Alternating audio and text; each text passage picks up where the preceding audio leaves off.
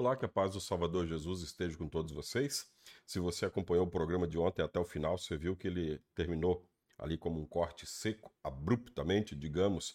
É que eu apertei o botão errado na, na minha frente, aqui na minha tela, para gravar esse programa.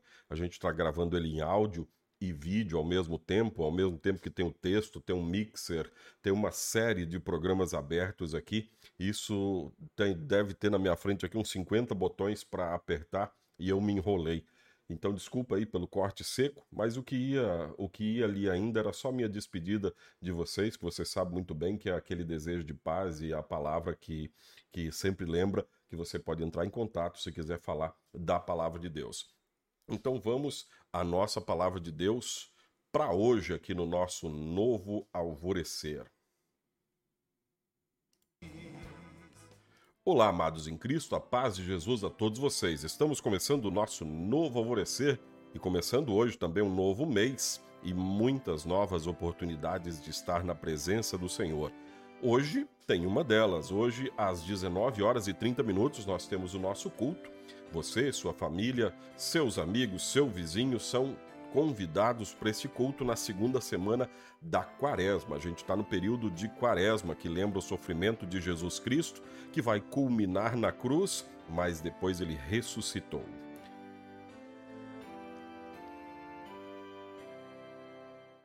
O vento do Espírito.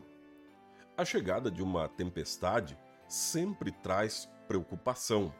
Não se sabe onde acontecerão estragos seja pelos raios e trovões, ou pela chuva de granizo, ou pelo tão temido vento.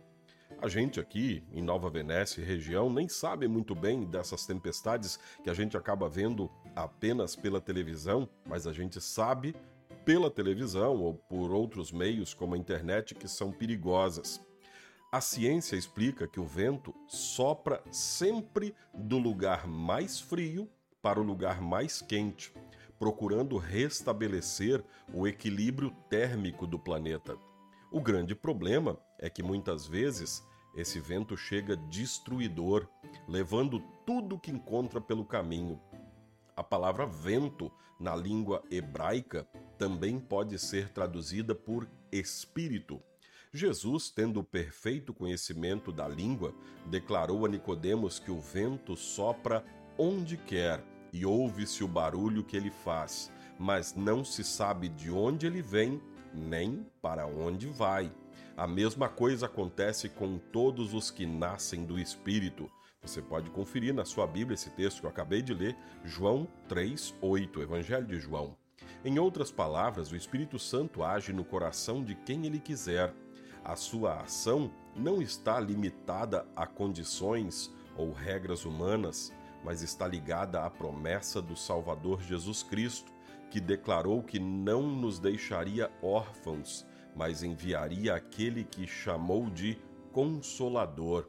Impetuosamente, como uma tempestade, o Espírito Santo se manifestou no dia de Pentecostes, que a gente vai lembrar daqui a uns 50, 70, 80 dias, que é 50 dias depois da Páscoa no Pentecostes, soprando como brisa suave em nossos corações, a fim de permanecermos firmes na fé no Salvador Jesus.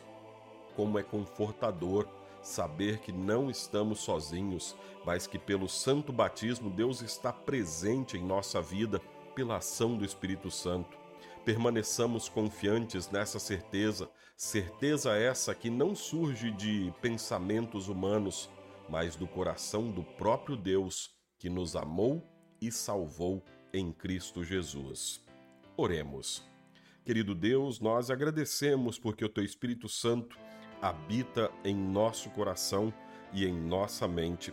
Ajuda-nos a ignorarmos as vozes que querem nos afastar de Ti e seguir a Cristo. Amém. Assim concluímos o nosso novo alvorecer. Hoje eu acertei o botão aqui, não cortei o programa de vez. É, que Deus abençoe.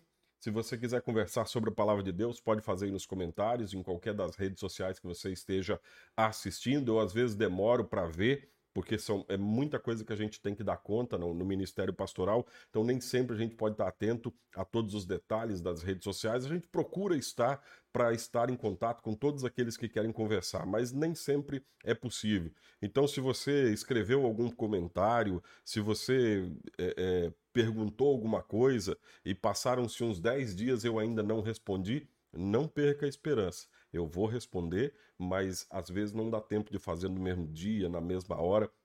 Enfim, é, desculpa por isso, mas é que falta tempo mesmo para essas coisas. Que seja um mês abençoado na sua vida. Fique em paz, na paz de Cristo.